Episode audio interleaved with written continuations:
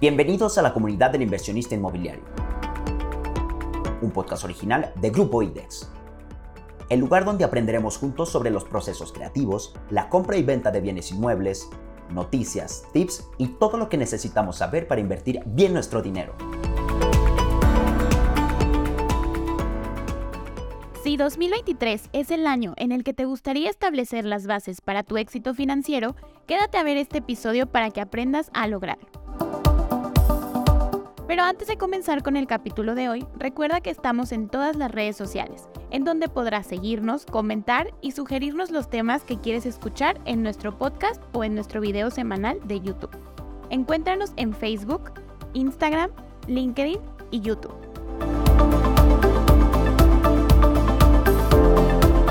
En este capítulo hablaremos sobre nuestras finanzas personales y platicaremos con Pablo Redondo, director de Mercadotecnia de IDEX, quien desde su experiencia personal nos compartirá algunos tips para conseguir el éxito financiero. Iniciamos nuestra charla con Pablo preguntándole si él, como muchas personas, aprovecha el año nuevo para trazarse el objetivo o propósito de mejorar su salud financiera y esto fue lo que Pablo nos comentó. El principio de año es un momento en el que aprovechamos para empezar cosas nuevas. Algunos empezarán una carrera, otros estarán empezando algunos proyectos y algunos otros tomamos el año nuevo como ese momento donde podemos plantear cómo vamos a hacer para que nuestro año financieramente hablando sea un éxito o por lo menos no sea un fracaso.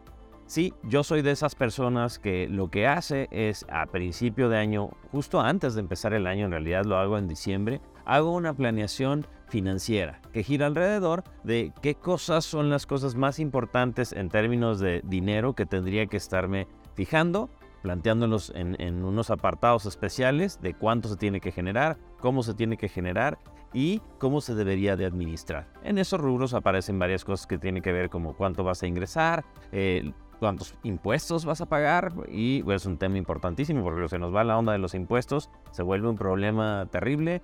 Eh, cuánto tendría que estar en ahorro, cuánto va a ser para diversión, gastos, entretenimiento, pero todo lo planteamos desde diciembre. Desde luego el programa puede variar porque la vida varía y el año varía y las cosas suceden, pero es más fácil tener plan y adaptarlo que no tener ni un solo plan. Muchos expertos mencionan que lo principal para lograr este objetivo es conocer nuestros hábitos de gasto. Escuchemos lo que Pablo nos comentó al respecto. Yo en lo personal, para poder saber cuáles son mis hábitos de gasto, lo que utilizo son, bueno, desde plantillas de Excel, donde primero hago una planeación específica donde vienen los montos, pero también suelo eh, apoyarme con tecnología, tecnología desde aplicaciones, eh, aplicaciones de bancos, aplicaciones personales. Hay un montón de aplicaciones en el mercado que te pueden ayudar a ir viendo cómo se está dando este tema de en qué estás gastando y qué es lo que tienes que pagar, cuándo son tus próximos pagos, cuánto se calcula que vas a tener en ingresos. Eso es lo que yo hago. Como bien menciona Pablo, una buena forma de calcular nuestros gastos puede ser utilizar una aplicación bancaria ya que pueden ser de mucha utilidad. Estas apps nos permitirán mirar hacia atrás y saber exactamente cuánto tendríamos que gastar mensualmente. Esta es la experiencia de Pablo utilizando algunas aplicaciones de banca en línea. En específico, hablando de tecnología, hay muchas opciones. Eh, hablando de las aplicaciones bancarias, los bancos, ya todos los bancos tienen aplicaciones donde tú puedes entrar y tener un control mucho más exacto de en qué estás gastando. Pero aparte, esas aplicaciones bancarias a mí en lo personal me han ayudado a tener mucho más control sobre cuándo tengo que hacer ciertos pagos y hacerlos directamente. Puedo pagar ahí desde mis impuestos, puedo pagar eh, mis servicios como ya, ya programados como el gimnasio, eh, Netflix y todas estas cosas yo recomiendo que revises en, el banco que tengas cuáles son, además de cómo opera la aplicación, no solamente para ver tu estado de cuenta y cuánto dinero hay, sino también cómo puedes programar ciertos pagos que se pueden hacer recurrentes y qué pagos puedes hacer sin tener que ir a un, banco a hacer fila, que creo que eso ya creo que está cada vez más, más lejano y más viejo, eh, y ahorras tiempo y tienes mayor control de qué es lo que estás pagando. Bien, inversionistas, ya sabemos cómo reconocer nuestros gastos y las herramientas que podemos utilizar para lograrlo. Pero, ¿qué hago si tengo deudas? Así no podré ahorrar nunca. La verdad es que aquí depende del tipo de deuda que tengas. Necesitas tener muy claro esa deuda, qué tipo de deuda es. Es una deuda de una tarjeta de crédito donde los, los intereses que te está cobrando son muy altos por pagar nada más el mínimo la realidad es que te conviene liquidarlo lo antes posible. Pero hay créditos más blandos, hay créditos personales o créditos hipotecarios o créditos de automóvil que no conviene necesariamente descapitalizarte para hacer eh, el pago de esas deudas y poder ahorrar. Hay que hacer una combinación de las dos. Entonces lo primero que tienes que hacer es analizar de tus deudas qué tipo de deudas son cuánto te está generando de intereses si es que no estás pagándolo a tiempo y los que te estén generando más intereses que suelen ser los de las tarjetas de crédito, las de las tarjetas departamentales, liquídalas para que entonces puedas poner ese dinero en ahorro o en inversión. Y las otras deudas que son deudas eh, más blandas o más inteligentes, que, son, suelen tener tasas fijas o variables con, muy poca variación, que son las de los créditos hipotecarios, créditos de, carro, algún crédito personal que tengas, ya fijo, ese es, no recomiendo que los liquides a menos de que quieras eh, dormir muy tranquilo y eres de los que no puede vivir con deudas, pero en realidad hoy día aprender a vivir con ese tipo de deudas es más inteligente que andarte muriendo por pagarlas. Y ahora que lo mencionas, Pablo, ¿dónde podemos aprender más sobre el tema de los créditos? Y sobre este tema en específico, lo que yo les recomiendo es que se metan a la biblioteca de videos que tenemos eh, en IDEX, en, el canal de YouTube que les aparece aquí abajo. Ahí tenemos un montón de videos. Varios de ellos hablan justamente sobre los distintos tipos de crédito. En qué consisten los créditos hipotecarios, cómo son los créditos personales, qué pasa con las tasas de las tarjetas de crédito eh, y cómo hacer las distintas inversiones. Vean esos videos y van a saber que van a tener suficiente información para tomar decisiones. Ok, ya liquidamos nuestra deuda. Comencemos a elaborar nuestro presupuesto. ¿Sabes de qué forma podemos planificar nuestro presupuesto? Existen ciertos planes ya de predeterminados que se hablan mucho en distintos videos, donde te dicen como una metodología para poder hacer tu ahorro y gasto y, planificar esto. Suelen llamarle el plan 50-30-20, donde el 50% de tus ingresos los utilizas para pagar gastos fijos, gastos como la renta, como la gasolina, como la comida, eh, algunos pagos de deudas fijos como créditos hipotecarios y demás. El, otro 30 lo utilizas para lo que te divierte, para lo que te vas, para cómo te vas a distraer, salir a comer a restaurantes, salir de viaje, de todo lo que tiene que ver con entretenimiento. Y el 20 en teoría lo utilizas para invertirlo, para invertirlo y ahorrarlo, sobre todo ahorrarlo e invertirlo.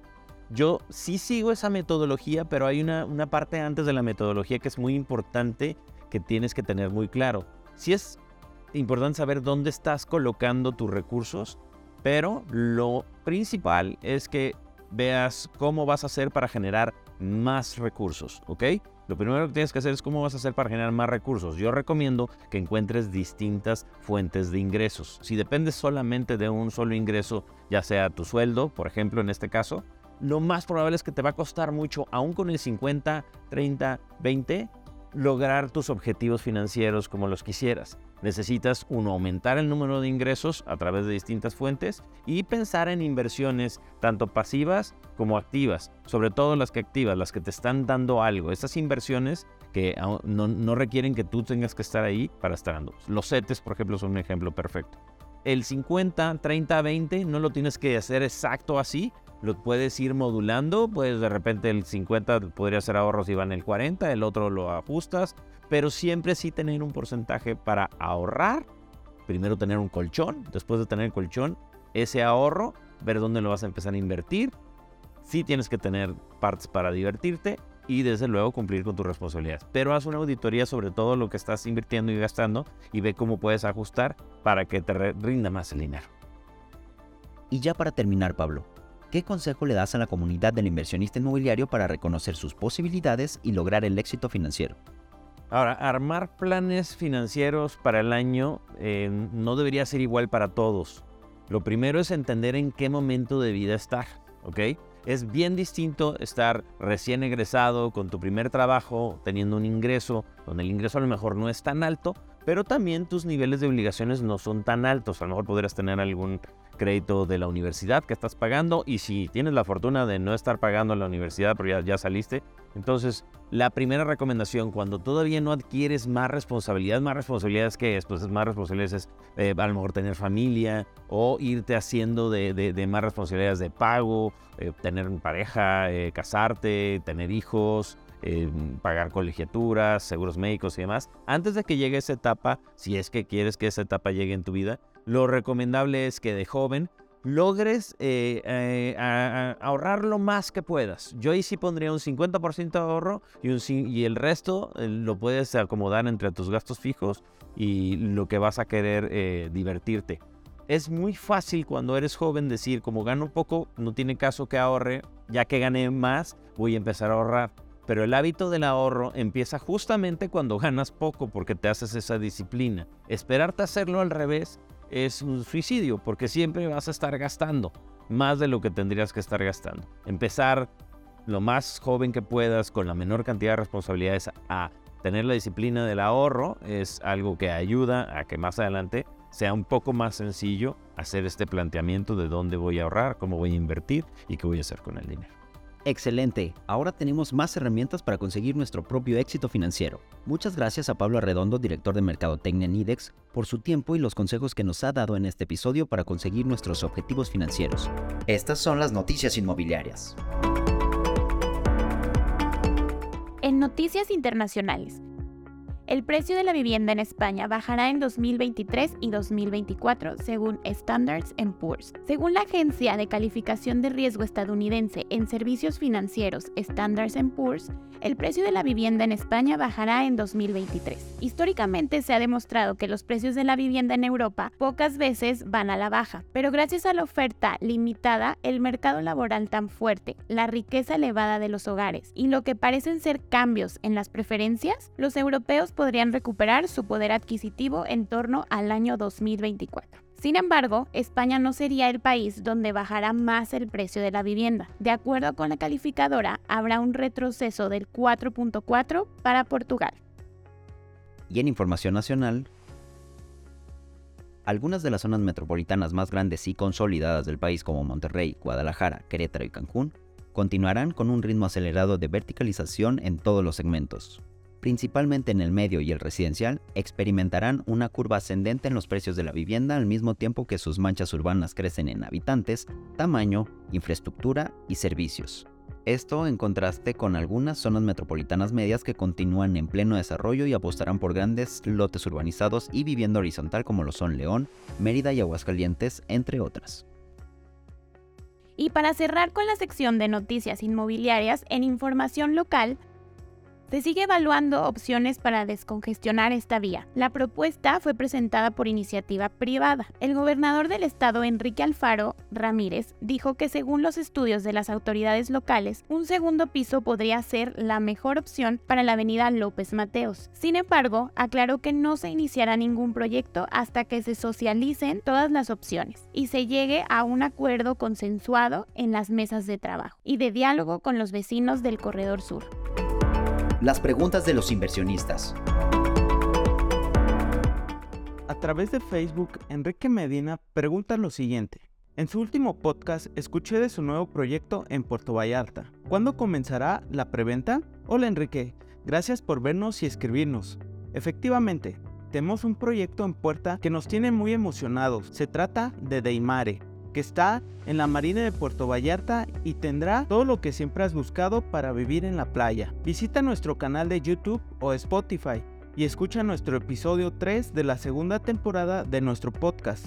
El capítulo se llama Secot Home y ahí platicamos de todos los detalles de nuestro nuevo proyecto en Puerto Vallarta. A través de Instagram, Alexia Vizcarra nos pregunta lo siguiente. ¿El método en tendencia de TikTok de los 365 sobres para 365 días de ahorro al año es recomendable?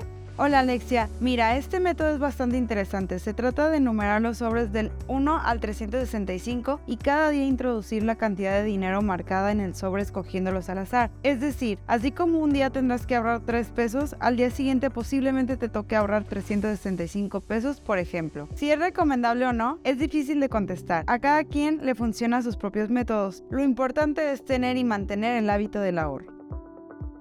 Y para terminar, en LinkedIn, Fernanda Castro nos pregunta, ¿cuál sería el mejor consejo para no sufrir la cuesta de enero una vez más? Bueno, Fer, consejos hay muchos, pero para dejártelos más claros que el agua, te recomendamos visitar nuestro canal de YouTube y revisar uno de nuestros últimos videos semanales que precisamente lleva por título Superar la cuesta de enero. Bien amigos, eso ha sido todo. Agradecemos a toda la comunidad del inversionista inmobiliario su atención y por supuesto su participación en los comentarios y preguntas. No olviden suscribirse a nuestro canal y seguirnos en todas nuestras redes sociales.